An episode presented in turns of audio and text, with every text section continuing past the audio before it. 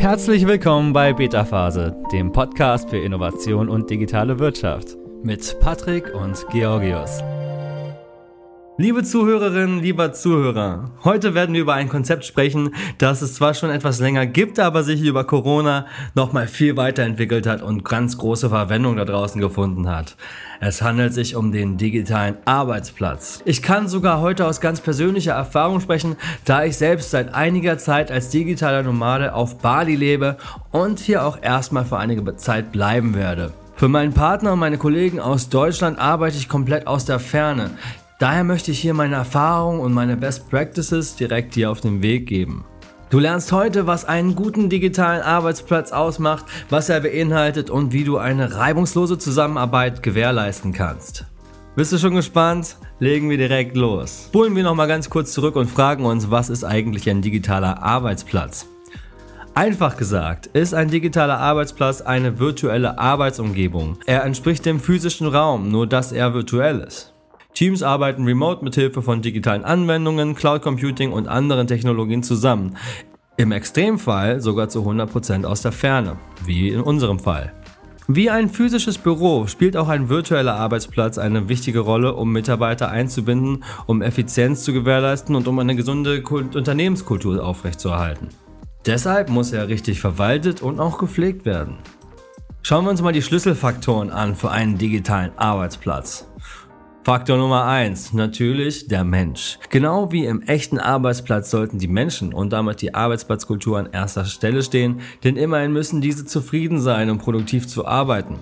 Das ist auch der Grund dafür, dass auch nach dem notgedrungenen Corona-Homeoffice die Remote-Arbeit weiterhin möglich sein wird. Der zweite Faktor ist natürlich die Technologie. Denn wir stellen uns natürlich die Frage, was verbindet die Menschen in der Ferne miteinander? In den letzten 20 bis 30 Jahren haben sich neue und aufregende Technologien rasant weiterentwickelt und das Toolset von Teams hat sich extrem erweitert. Durch das Internet brauchen wir keinen physischen Raum mehr zum Arbeiten. Kommunikation kann augenblicklich über tausende von Kilometern hinweg stattfinden. Informationen können nahezu in Echtzeit gespeichert, abgerufen und weitergegeben werden. Der dritte wichtige Faktor ist das Management.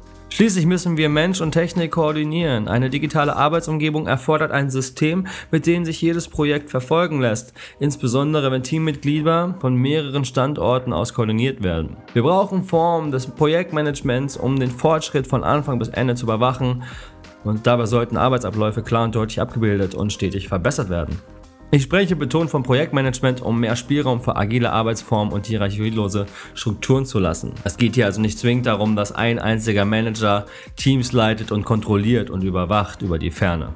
Das kommt natürlich ganz auf die Unternehmensform an. Ich persönlich arbeite in agilen Rollenstrukturen und ohne direkte Hierarchien, aber jedes Unternehmen weiß selbst am besten, wie es Teams und Abteilungen organisiert. So, nun, was beinhaltet denn ein digitaler Arbeitsplatz?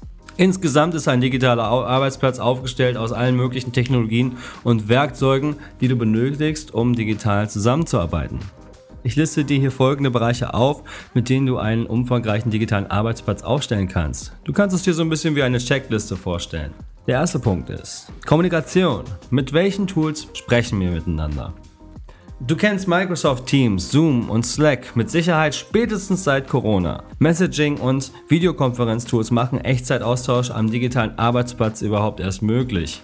Ja, die E-Mail ist ein Dauerbrenner, aber Instant Messenger wie Slack, Teams und WhatsApp sind in der Kommunikation von Unternehmen so sehr Standard wie Klopapier auf Unisex-Toiletten.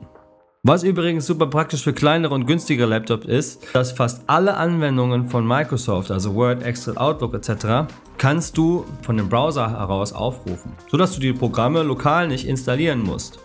Dabei hast du Zugriff auf Dokumente und Dateien und kannst diese von der Ferne aus bearbeiten. Der zweite Punkt ist für die Kollaboration und die Produktivität. Die Frage ist, wie arbeiten wir effizient zusammen? Die beliebtesten Tools, die den Mitarbeitern helfen, effizient zu arbeiten, sind Textverarbeitungsprogramme, Präsentationssoftware, Ta Tabellenkalkulation und Aufgabenmanagement-Tools. Beispiele hierfür sind Google Docs, Office 365, Trello und viele mehr. Drittens, der Wissenstransfer. Wie halten wir Informationen fest und geben sie weiter? Hier geht es speziell um den Austausch von Informationen, Blogs, Intranet und Knowledge Bases. Viertens, du brauchst natürlich auch Anwendungen. Die Frage ist, mit welcher Software verwalten wir das Unternehmen? Es gibt eine Reihe von Unternehmenssoftware, die ein Unternehmen in Erwägung ziehen muss. Sie gehören in digitale Arbeitsplätze, aber auch in klassische Arbeitsmodelle von heute. Customer Relationship Management ist eine der zentralen Anwendungen, die die meisten Unternehmen benötigen. Daneben gibt es ERP-Systeme, Systeme für Human Resources, Spesenabrechnungen und so weiter. Sie alle ermöglichen es den Mitarbeitenden, online auf mehrere Anwendungen zuzugreifen, ohne von einer Person oder Abteilung abhängig zu sein. Und last but not least die Mobilität. Mit welchen Geräten sind wir verbunden? Als digitaler Nomade kann ich ein Lied davon singen. An meinem digitalen Arbeitsplatz muss ich mit verschiedenen Geräten wie dem Smartphone und dem Laptop Zugang zum Unternehmen haben. Deine Geräte müssen dabei gegebenenfalls über ein VPN am Firmennetz angeschlossen sein. Außerdem habe ich noch überlegt, ob das Thema Cloud Migration am digitalen Arbeitsplatz auch in diese Liste gehören sollte. Aber für mich ist das mit der Cloud so etwas, das so ein bisschen über allem schwebt. Also auch nicht nur wörtlich gemeint, sondern auch im weiteren Sinne, weil sie nämlich den mobilen Zugang zu den Daten und die Zusammenarbeit mit Google Docs und auch die erwähnten Anwendungen von Microsoft-Produkten im Browser ermöglicht. Und du kennst auch sicherlich die Services SharePoint, OneDrive und Google Cloud, wo du deine Daten ablegen kannst, vielleicht auch sogar privat oder vom Unternehmen aus. Über die Cloud ist alles ortsunabhängig und somit immer verfügbar und über alle Geräte hinweg synchronisiert. Das ist also auch ein Thema, mit, mit dem man sich noch tiefer beschäftigen sollte, wenn man sich mit dem Thema digitalen Arbeitsplatz auseinandersetzt. Und ich bin mir ziemlich sicher, dass vor Corona noch sehr viel mehr kritische Stimmen gegenüber Remote Work und Digital Workplaces zu hören waren. Nachdem nun viele Arbeiter sehen, dass die Produktivität nicht einreißt und einige Studien zufolge sogar erhöht wird, sind Unternehmen heute viel offener. Nach gefühlt einer halben Ewigkeit mit Corona stehen viele Arbeitgeber sowieso schon mit einem halben Bein im digitalen Arbeitsplatz und haben oder haben einfach schon alle Mittel, um theoretisch wieder auf Remote umzustellen. Investitionen und Remote-Strategien sind also gar keine so große Hürde mehr wie früher. Schauen wir uns mal die Learnings der letzten zwei Jahre an und was nun bewiesenerweise ein Vorteil ist von den digitalen Arbeitsplätzen. Die eine Sache, die ich beobachten konnte, ist die Kundenerfahrung, die sich verbessert. Am digitalen Arbeitsplatz ist es für Mitarbeiter einfacher, auf die Bedürfnisse und Anliegen der Kunden einzugehen. Das liegt daran, dass alle notwendigen Informationen leicht verfügbar sind. Sie können die Kunden viel besser und flexibler bedienen. Zweitens, es zieht eine Menge Talente an. Schon vor der Pandemie zogen viele Arbeitnehmer flexible Arbeitszeiten vor. Und jetzt ist es sogar schon zur Pflicht geworden.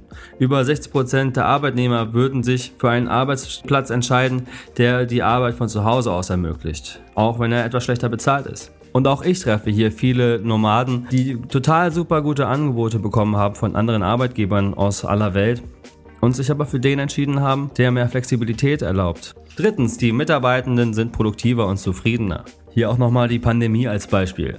Die Unternehmen waren besorgt, dass ihre Mitarbeitenden nicht effizient arbeiten würden, wenn sie von zu Hause aus arbeiten. Die meisten Unternehmen haben tatsächlich nach der Umstellung auf Remote einen Anstieg der Produktivität verzeichnen können. Die Einrichtung von Social Media Tools für die interne Interaktion beispielsweise fördert auch die Kommunikation und die Zufriedenheit. Und viertens, auch ein sehr wichtiger Punkt, es reduziert die Betriebskosten. Ein digitaler Arbeitsplatz braucht eigentlich keine physische Infra Infrastruktur mehr. Die Kosten für den laufenden Betrieb, also IT-Infrastruktur, Ressourcen, Reisen, Telekommunikation und so weiter, sind viel geringer als früher. Wir sehen also, es hat eine Menge Vorteile zum digitalen Arbeitsplatz. Wie kommen wir da jetzt also hin? Denn um einen digitalen Arbeitsplatz einzurichten, musst du verstehen, was zu tun ist und wie das Ganze funktioniert. Ich möchte dir ein paar Schritte nennen, um dir den Einstieg zu erleichtern. Erstens, prüfe mal, wo ihr derzeitig steht. Die Bewertung des aktuellen Status der Arbeitskultur hilft, einen Fahrplan zu erstellen. Notiere, wie dein Team im Moment arbeitet und wo es besser funktionieren könnte. Diese Bewertung hilft bei der Auswahl der Werkzeuge, die du brauchst, um auf den digitalen Arbeitsplatz umzustellen. Zweitens, entwickle eine Strategie. Auf der Grundlage deiner Bestandsaufnahme baust du eine Strategie mit Zielen und Prioritäten auf. Jetzt ist es an der Zeit, alle benötigten Tools und Technologien in die engere Auswahl zu nehmen. Einige davon habe ich dir heute in dieser Folge bereits genannt. Viertens, dann stellst du die Anleitung und Schulung bereit. Für alle Teammitglieder ist es natürlich jetzt alles eine neue Erfahrung. Die Umstellung kann eine gewisse Zeit und Zeit dauern und Schulung erfordern. Insbesondere wenn neue Technologien eingeführt werden müssen. Kommuniziere diese im Team und biete die erforderlichen Schulungen an. Und fünftens, zu guter Letzt, die Optimierung. Wie alles andere auch, muss der digitale Arbeitsplatz kontinuierlich bewertet und verbessert werden. Leistungskennzahlen helfen zu verstehen, was funktioniert und was nicht. Halten wir also fest, digitale Arbeitsplätze helfen nicht nur dabei, Kosten zu sparen und effektiver zu arbeiten, sie machen die Mitarbeitenden auch häufig glücklicher. Ich möchte jetzt mal ein bisschen in die Zukunft schauen, was das Thema digitale Arbeitsplätze angeht. Denk mal an so Technologien wie Augmented und Virtual Reality, Metaverse und all den anderen Technologien, die theoretisch eine digitale Arbeitswelt von morgen mitgestalten. Digitale Arbeitsplätze der Zukunft sind dann keine Videocalls und Cloud-Dienste, sondern virtuelle Echtzeiterfahrungen. Vielleicht träume ich da jetzt ein bisschen zu sehr, aber ich finde das super spannend. Plattformen zur Einbindung der Mitarbeitenden sowie Anerkennungs- und Belohnungssysteme könnten die Arbeitsmoral verbessern. KI-Technologien, darunter Chatbots, virtuelle Assistenten und, und, an, und neue Benutzeroberflächen könnten Menschen dabei helfen, durch die Automatisierung von Routineaufgaben schneller zu arbeiten. KIs könnten proaktiv sinnvolle Inhalte und Fachwissen bereitstellen und intelligente interne Talenttools können mithilfe von Matching-Algorithmen die richtigen Fähigkeiten und Rollen für ein bestimmtes Projekt finden. All diese Elemente helfen den Menschen, einen Sinn in ihrer Arbeit zu finden, besser mit ihren Kollegen zusammenzuarbeiten und ihr Engagement am Arbeitsplatz zu verbessern. Fassen wir also zusammen. Digitale Arbeitsplätze sind die Gegenwart und die Zukunft unserer Arbeitswelt. Wie sie heute aussehen, ist schon von Unternehmen zu Unternehmen unterschiedlich. Und auch die nächsten Jahre werden spannende Möglichkeiten für Arbeitgeber bieten. So, das war's auch schon wieder für heute. Was denkst du denn zum Thema digitale Arbeitsplätze? Schreib mir gerne eine E-Mail mit deiner Meinung. Ich freue mich von dir zu hören. Bis dahin, Mach's gut, ciao. Das war's auch schon für heute. Wenn dir diese Folge gefallen hat, abonniere unseren Podcast. Schon bald siehst du Innovationen aus verschiedenen Blickwinkeln und bekommst wertvolle Einblicke in die digitale Wirtschaft. Bis bald bei Beta Phase.